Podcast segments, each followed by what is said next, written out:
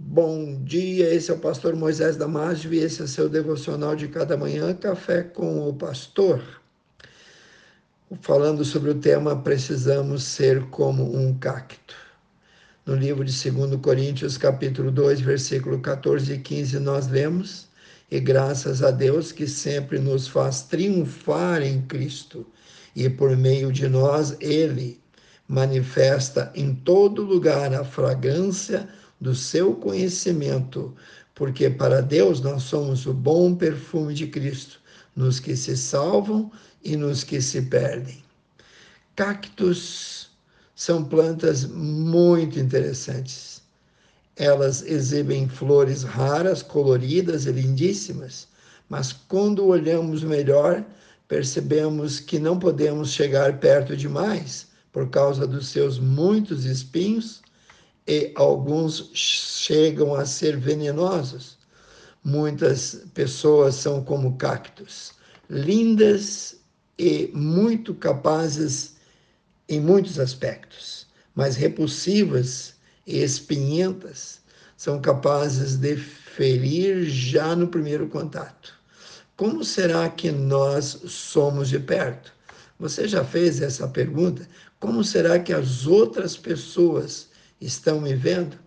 Será que elas estão nos vendo como pessoas boas, de convivência agradável, pessoas educadas? Ou elas nos veem como indivíduos difíceis, que só são admirados por quem nos vem de longe? Para conseguir abandonar essa imagem de ser uma pessoa inconveniente, é preciso aprender a amar e perdoar como Jesus amou e perdoou. Quem ama o seu próximo demonstra verdadeiro caráter cristão. O versículo em destaque diz que Deus espalha o bom perfume por meio daqueles que amam e seguem a Jesus.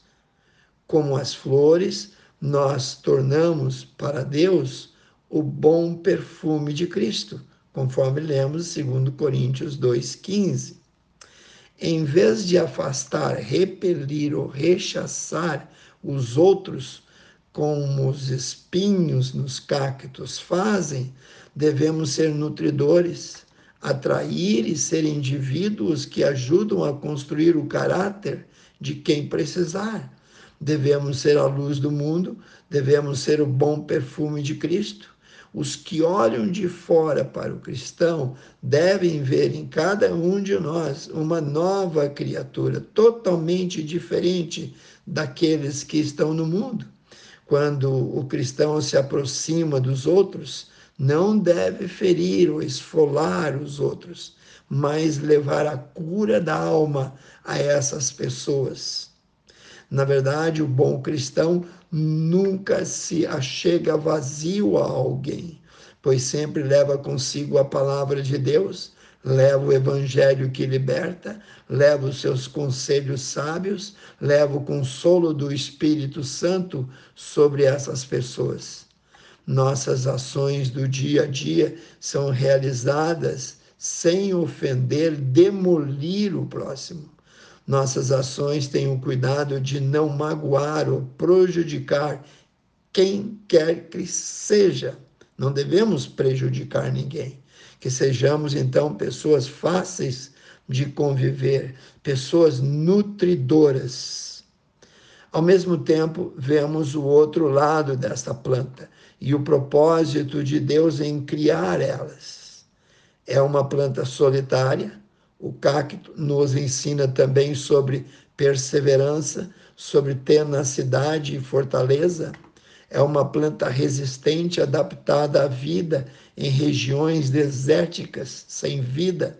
Podemos olhar para elas e ver que elas passam longos períodos sem água e, e, e não morrem podem enfrentar as secas graças à capacidade que tem de acumular água em seus tecidos e de condensar a umidade atmosférica em suas estruturas denominadas areolas. Sem ter para onde ir, vivem em um deserto quente, seco e aparentemente sem um pingo de água.